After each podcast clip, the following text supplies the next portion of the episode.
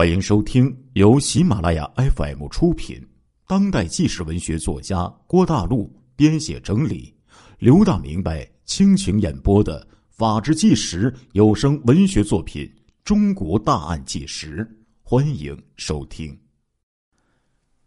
今天老刘要给大家讲的是一个比较特殊的案件。首先呢，要提起色相引诱抢劫案，在你们脑海当中。会出现一个什么样的景象呢？哎，我相信呢，很多听众朋友们一听色诱这个抢劫案，那这精神头可能就来了。脑海当中的第一个念头呢，就应该是施展这个色相的诱人者呀，应该是一个女性，而且是那种靓丽的、风骚的、性感的、时尚的、迷人的，让人一瞧啊就丢魂的女性。要不然，被害人怎么会失去自持的精明，受他的诱惑而中计呢？可是现实的案件呢，并不完全是这样的。就在二零零零年，辽宁省境内数座百万人口的大城市啊，相继就发生了一系列的男性色诱抢劫案。大连市警方在哈尔滨市警方的密切配合下，终于将此系列特大案件。侦破，并且抓获了全部的案犯，这个过程啊，不亚于一部精彩的侦探电视剧。欢迎收听由刘大明白为您讲述的《中国大案纪实之追捕猎妇人》，辽宁黑龙江警方联手侦破特大男色色诱抢劫案。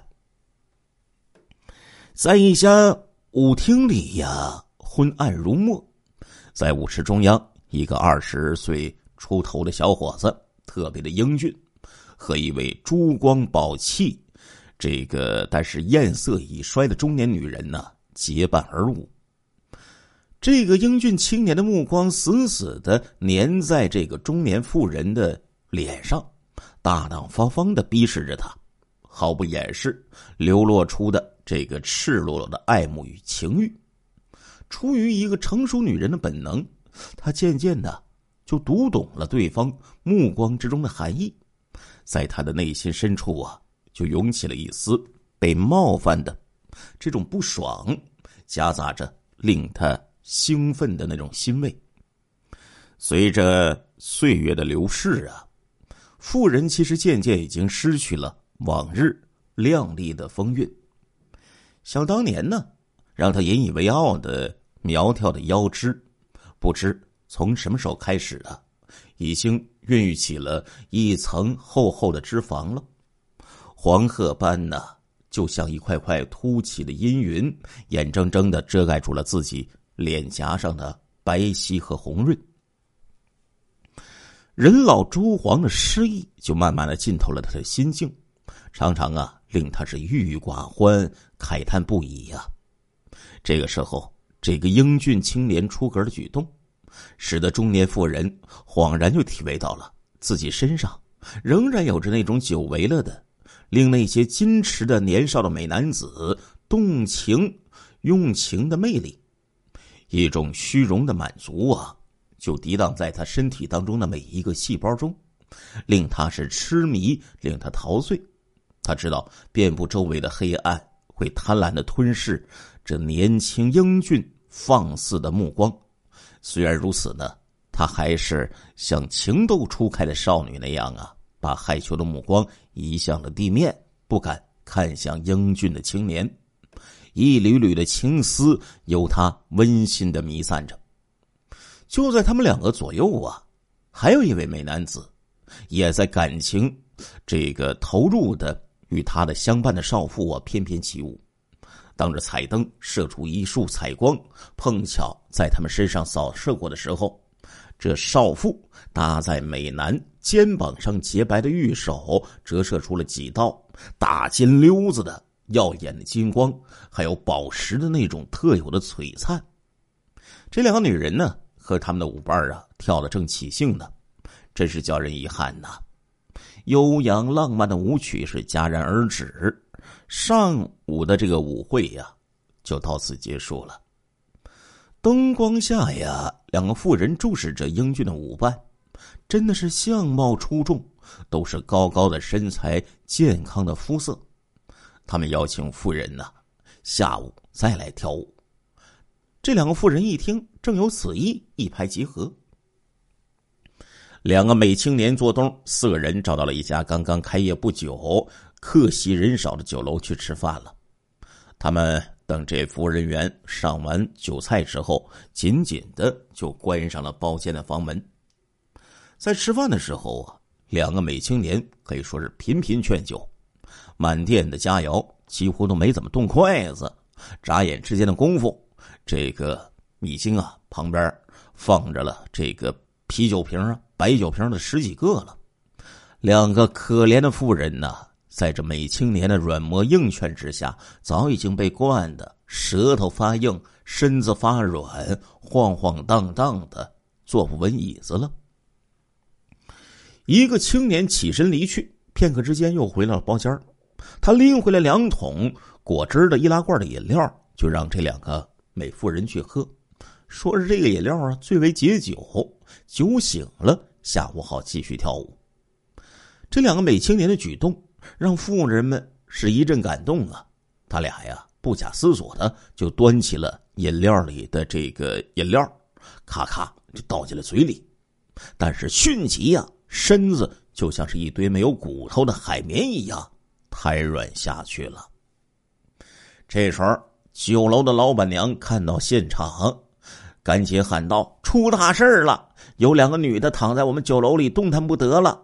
这可不是我们错呀，是两个小伙子领他们来的。现在账也没结，人就没了。你们快去看看吧。”哎，说着，老板娘呢就到派出所啊，就报了案了。原来自打这两对男女进了楼啊，老板娘就留了个心眼儿。现在警方啊扫黄。查的很紧，他怕出事儿，每过一会儿啊，就往这个包间的门前凑一凑，听听里面的动静。等到快下午的时候，酒楼老板回来了，老板娘就把这个事情啊和他这个丈夫说了一遍。老板就觉得这个事儿确实挺蹊跷的，就决定以问顾客还要不要酒水为名，就闯进房间去看一看。他们推门而入。就见到两个妇人呢，躺在地上，面色如血，呼呼大喘。一开始呢，这老板和老板娘啊，以为这两个妇人呢是喝多了，连摇带晃啊，一声喊低，一声唤呐，喊了好半天，两个妇人是全无反应。后来心细的老板娘发现呢，他们两个身上的金银首饰全无，这才惊觉。事情不妙啊！没等气喘吁吁的老板把话说清楚，苍鹰武所长就大致猜出了六七分的案情，当即就和教导员刘开东、副所长孙海带着民警李军、刘荣志快速的就赶到了酒楼。苍鹦鹉打电话叫来救护车，马上送妇人到医院抢救，一面呢叫服务员呢赶紧。把正在往下端的那些酒席呀，重新都给摆上，酒菜饮料一样东西也不准少。他逐渐的就闻味儿、乔色、细细的勘验。当他把鼻子凑到那果汁饮料的罐口的时候，一股淡淡的化学药品的刺激性的气味就扑面而来了。苍蝇武呢，赶紧派刘荣志火速的就把这个。罐里的残液呀，送去做化验。他认定这饮料里应该有化学剂水和氯醇醛。这种化学药剂的毒性啊是非常强的，对人体的中枢神经具有着强烈的麻醉作用。服入很少啊，就可能令人失去知觉，那对大脑和这个肝肾造成永久性的损伤。剂量稍大。那立即会致人死亡啊！案情已经很清楚了，这是一起呀典型的色情麻醉抢劫案。无论是从抢劫近万元的金饰品的价值，还是从造成的恶劣的后果看，都算得上是特大型、按恶性案件了。这个案情啊，就迅速的上报到了上级的刑侦部门，大连市中山区公安分局刑警大队。大队长石永谦呢，率分队长刘月和刑警李世友、张庆伟三个人，快速的赶往发案地，与派出所的民警组成了蓝色色诱特大麻醉抢劫案的侦破组，携手侦破此案。在发案酒楼，除了提取到案犯作案用的麻醉剂之外，还发现了案犯呢忘记拿走的那件白衬衣和装在衣兜里的。两张名片，一张啊是黑龙江省东滨市某药材批发站的李经理的名片，在这张名片的背面呢，用蓝色的圆珠笔写着“家庭电话”的字样和十组电话号码。另一张啊是哈尔滨市某药材公司经理的名片。两个受害者是深度昏迷呀。警方无法通过他们了解案件的详情，侦查工作可以说是毫无捷径可走，只好采用撒大网的一种笨方法，把这个已知的情况不加筛选的逐一细查。石永谦和苍蝇武就感觉到啊，这受害者的衣着是华丽艳美，而做此类案件的案犯选择。接触与加害目标的地点，通常呢都是一些娱乐场所，也就是一些歌舞厅之类的。于是呢，就安排一部分娱乐、练歌场这个等地方进行走访，力争找到他们接触的第一地点，从中扩大线索。酒楼的老板娘啊，还有服务小姐，对两个英俊潇洒的案犯，这个印象还是比较深刻的。孙海等人呢，就带着他们到海港机场、火车站、高速的公路口这些出事的路径啊，设卡堵截。同时呢，侦破组啊，派李世友和张敬伟到医院，日夜守候在被害人床前，等待着被害人苏醒之后一吐真情。案犯穿的这个衬衣很新，衣领上标牌啊，注明的是北京的某衬衣厂。生产的衬衣，内侧呀带有这个型号、番号、血型字样的方印，是一件军服衬衣。刘月当天晚上乘这个飞机呀，就飞往北京，找到了生产这个服装的厂家。据这个厂家介绍说呀，这批衬衣啊是为总后勤部生产的。刘月呢，接下来呀要马上马不停蹄的。到总后勤部有关部门去查询，这才得知这批衬衣啊，早在数年前呢就已经发放给全国的武警部队了，而且呢，这种军服因为武警换装而遭到了淘汰。那通过查找衬衣的来源，进而就缩小侦查范围的设想就落空了。查访的一路呢，也没有得到多大的进展。警察们虽然找到了案犯劫持受害人的那一家舞厅，但是这个服务厅啊，这个舞厅的服务人员呢，除了只记得这两个小子长得挺英俊，还有两个年纪比他们大许多的妇人，不换舞池的拥在一起大跳特跳之外，他什么事儿也不清楚啊。只有一点呢是肯定的，这两个帅哥是第一次。到这家舞厅来玩而且呢，再也没有来过了。这条线索呀，同样啊，也就查不下去了。侦破组啊，考虑到这两个案犯相貌特别出众，这一不同于其他案件的独特之处啊，警方呢就决定重新调查这个调整侦查思路，守候在出事的路径和继续走访舞厅等娱乐场所。以及直接发现案犯，还有呢，就是那些帅哥之类的嫌疑人，然后呢，另辟蹊径，增加警力去做寻找俊男的选美的勾当。很快呀，在大连市面上就炒出了一条消息，说某著名导演领衔的某电视剧组啊，特地来当地选男主角。这消息很快就扩散出去了。挑选的条件呢，全都是按照两个案犯的相貌特征定下来的，并且声称呢，如果有人提供推荐美男子入围的话，同样呢也会得到丰厚的奖金。可以说，这大张大张的宣传海报啊，铺天盖地的到处张贴，前来应试和推荐人选的人呢，可以说是络绎不绝呀。经过秘密辨认和推荐人选的调查，这里面呢并无案犯。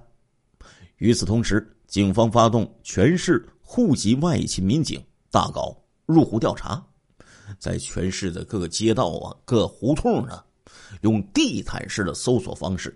搜寻案犯那样的有着超标准长相的青年，历时十个昼夜，共甄别了六百七十余人，但是还是一无所获呀。发案的第九天的那个早晨呢，只喝进一小口水和鹿纯泉的那个果汁少妇啊，在医生的救治下，哎，醒过来了。案发第十天，侦破组呢。就得到通报，辽宁、沈阳、鞍山、抚顺、本溪这几座城市连续发生这个性质类似的男色麻醉抢劫案，受害人呢均是带着这个大颗数的金饰品珠宝的中年妇女。案犯作案手段很雷同，都是先在这个舞厅里呀结识被害人，然后呢再把这些妇人呢诱骗到饭店的包间里。实施麻醉抢劫，证人和这个被害人描述的案犯相貌和本案完全吻合。案犯呢是在侦破组设卡堵截前逃离大连的，四处流窜作恶，一天不除，魔爪就会一天不停的伸向设防不严的富人们，继续危害着社会，危害着家庭。案发第十一天，青年警探。张庆伟与曲波二人，带着那个有辨认能力、受害最轻、尚未痊愈的受害少妇，就踏上了大连的一列列车。这个案犯说的是一口比较标准的普通话，在犯罪现场又留下了哈尔滨人的名片。警方分析，这个案犯如果不是哈尔滨人，那也很有可能啊是在这个哈尔滨落过脚。那警方决定。追捕的第一站就去哈尔滨的火车站了。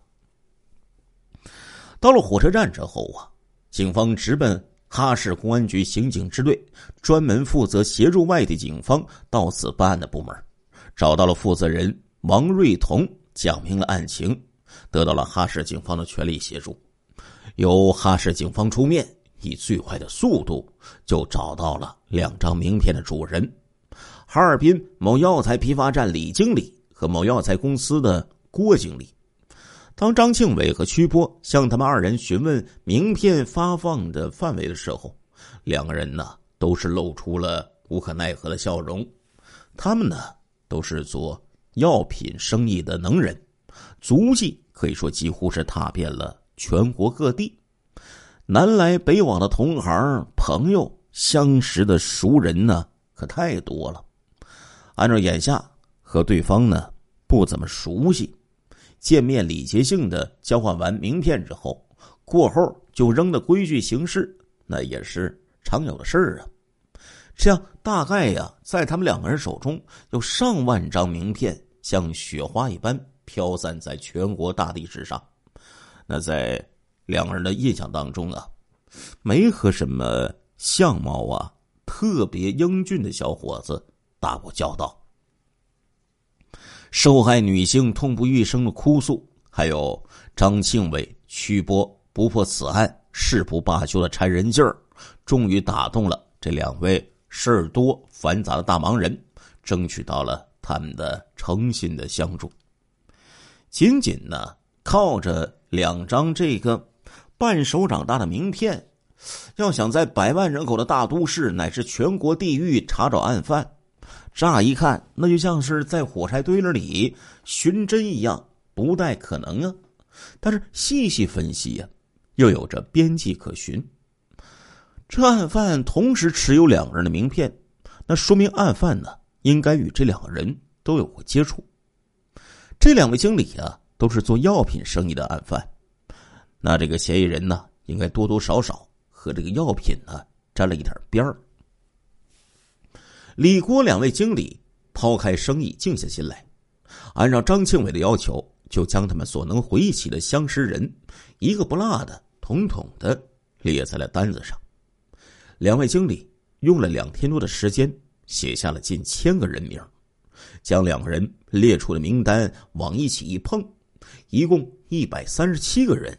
与他们两个都相识，性别、长相、甄别否定了其中的一百三十六个人，剩下的这个人呢，二十四岁的年纪，身材魁梧，长相英俊，是个惯于走南闯北的个体药品的推销员。尤其叫人心动的是啊，他呢曾经当过武警，有那种军服衬衣呀。十几个日日夜夜费尽心机的苦苦寻觅，这一下子终于有了结果啊！他们两个可以说是心花怒放，手舞足蹈了好一阵子呀。经过了解，这个人平时啊四处奔波，行踪不定。通过向知情人查访得知，这个人近日有可能去一家药材的门市推销药品。警方决定守株待兔。王瑞彤自带领哈市得力刑警与张庆伟和徐波一起啊，守候在那家药材门市部。他们在焦虑之中一连苦苦等了四天，但是这个人呢，并没有露面。刑警们苦守到第五天傍晚闭店的时候，大伙儿正觉得又白等了一天，很气的就要离开的时候，这时候大门外呀，匆匆就走进来一个身材粗壮。一个大概二十三四岁的英俊青年，他手里拎着一个黑皮包，神情紧张。警方一看，等的就是你小子呀！按照事先约定，知情人一声咳嗽，张庆伟等人没等青年站稳脚步，就急不可耐的跃步冲到他的近前，把手中的警官证在他面前一晃：“我是警察。”张庆伟一句整话没有讲完，这个青年猛的就是一记黑虎掏心呐，挥右拳闪电一般的就击向了张庆伟的心窝。与此同时呢，飞起左脚一记撩阴腿，直踹张庆伟的阴部。张庆伟来不及抵挡，本能的就向后仰倒，躲过了致命双击呀。青年人见到多年的这个自己的这个招数并没有奏奏效。看来对方也是非等闲之辈呀，拎着皮包啊，扭头啊就往门外狂奔而去。守候在门口的曲波见到这小子横冲直撞，永不可挡，索性闪身让开了去路。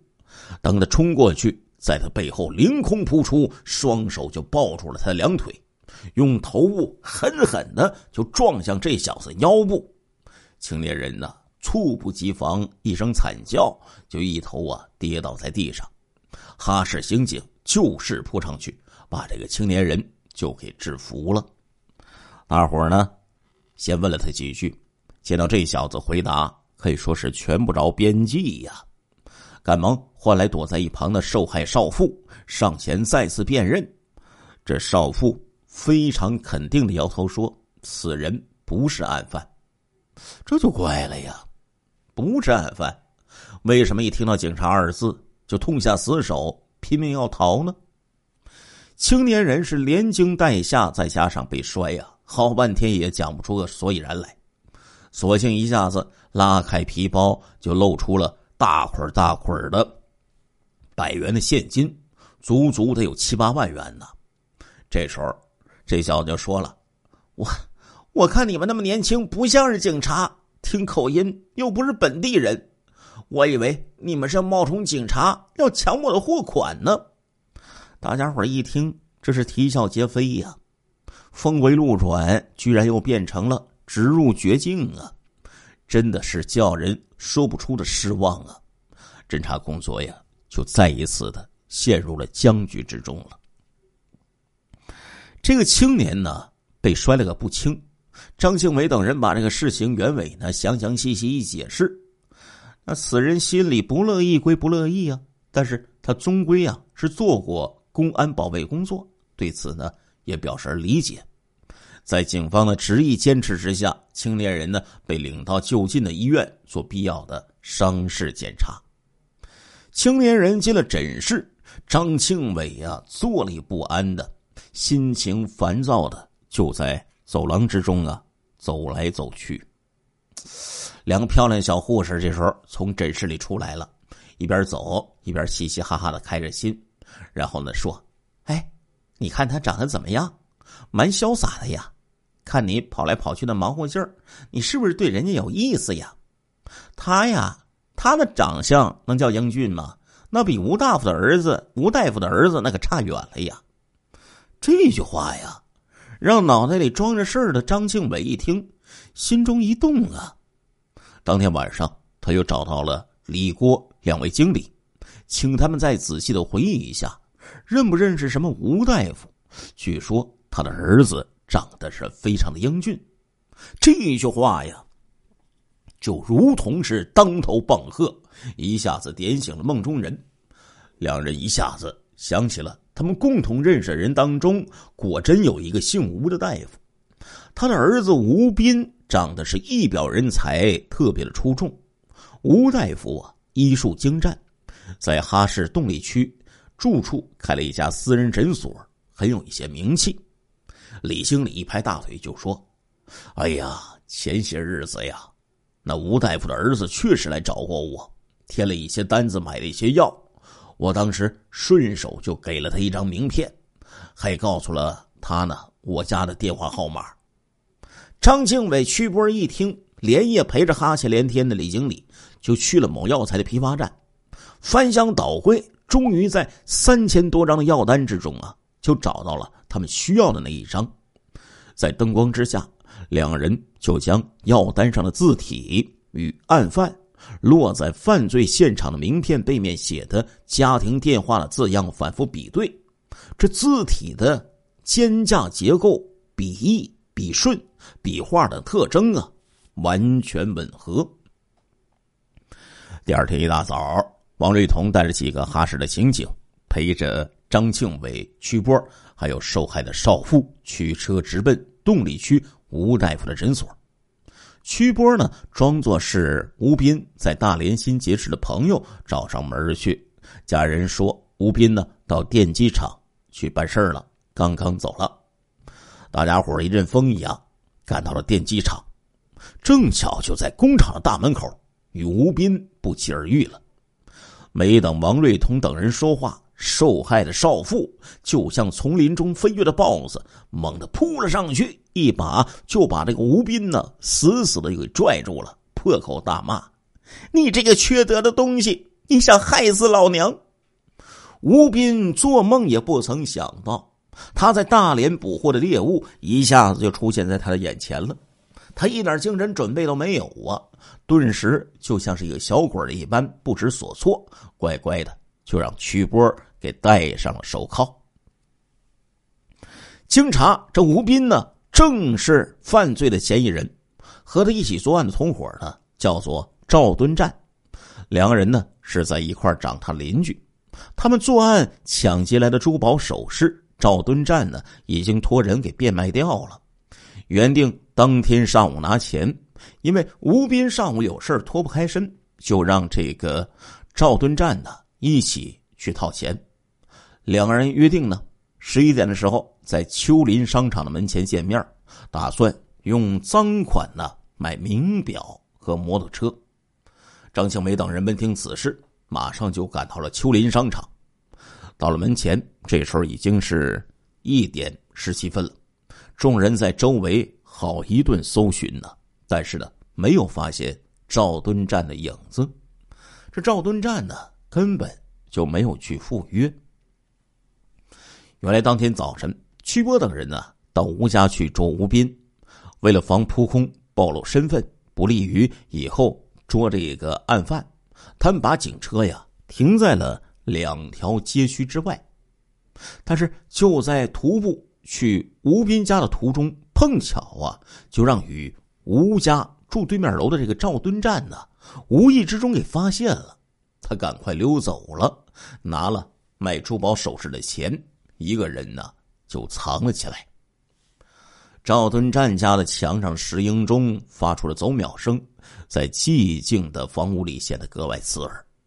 众人在秋林商场没抓到赵敦战，立即就来到了赵敦战家进行守候。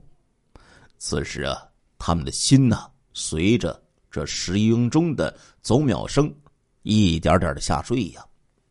时针很快就指向了两点钟，这么晚了，案犯按理说早应该回来了。莫非这赵敦战觉得风头不对，脚底抹油溜了吗？那真要是这样，可就糟了呀！据吴斌交代呀，他们作案用的麻醉剂保存在赵敦战的手中，刑警们呢已经对赵家呀进行了彻底的搜查，没有发现水和陆纯全，那推断呢已经是被案犯给带在身上了。赵敦战出逃，意味着他将继续作恶不止啊！众人正思索的心烦，等得焦躁，走廊里呀，就传来了由远至近、鬼鬼祟祟、细小的脚步声。不特别留意的话，是很难发觉到的。正在全神戒备着的曲波，身形一晃，就凑到了门边声响到房门前就消失了。过了好一会儿。这个房门呢，被人从外面呢悄悄的推开了一条缝这时候，曲波呀猛地拉开房门，把吓了一大跳的探头者硬生生就给拽进了屋子里。来人呢，不是赵敦战，是长着一对小眼睛的四十多岁的中年人。他在众人注目之下，显得有些不自在。发现屋里气氛不对呀，这小眼睛就低声说了：“哎呀。”你们家有客人，我不打扰了。转身就想往外溜，被张庆伟一把给拽住衣领。一问，此人声称啊是与赵家交往多年的老邻居，没事呢，只想登门呢唠唠嗑。这纯粹是满口胡言呢！这么晚了串什么门啊？蹑手蹑脚的，就像是要偷。那明摆着无私也有弊呀！王瑞彤盯着一个小眼睛，就叫出了他的名字，问他还认不认为认识不认识我王某人呢？这小眼睛一见王瑞彤，顿时就像泄了气的皮球。原来当年呢，就是这个王瑞彤啊，把他送进监狱的。王瑞彤呢，只好实话实说的告诉这个小眼镜说赵敦战呢，现在犯的可是涉及两省警方的重罪。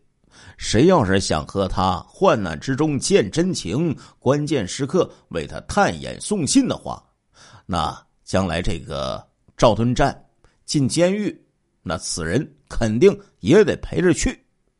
这小眼睛立即就讲出了来赵家的目的。哎，果然如警方所料，他真的是来给赵敦战呢当眼线的。话说赵敦站在外面躲了大半天，后来实在是撑不住了，就找到这个小眼睛，点了几张钞票，让他呀到家中去给探个底儿。事先约定好，赵敦站在距离家门不远的公共汽车站等着。这个小眼睛如果两点三十分没来，那就是情况不妙，必须马上转移。此刻离约定的时间只剩四分钟了，张庆伟、曲波啊。拔脚就向车站冲了过去。当他们距离车站大约有二三十米远的时候，一辆公共汽车就驶进了车站。车站旁的路灯把这附近照的就像白昼一样，可以清清楚楚的看到，最后一个上车的是一个年轻小伙子。他一边慌张的向车里边走，一边扭头向这边张望。警方看得出来。此人十有八九就是赵敦战，曲波冷不防大喝一声：“赵敦战！”那个青年听了，毫无提防的愣了一会儿。张庆伟呢，就如如猛虎一般，就把他压在身下。赵敦战后悔的苦不堪言呐，嘴里一个劲儿念叨说：“刚才上车就好了，刚才上车就好了。”但是其实啊。这天网恢恢呀，疏而不漏。就算是他上得了汽车，也难逃法网这一张网啊！最终呢，两名案犯被警方擒获。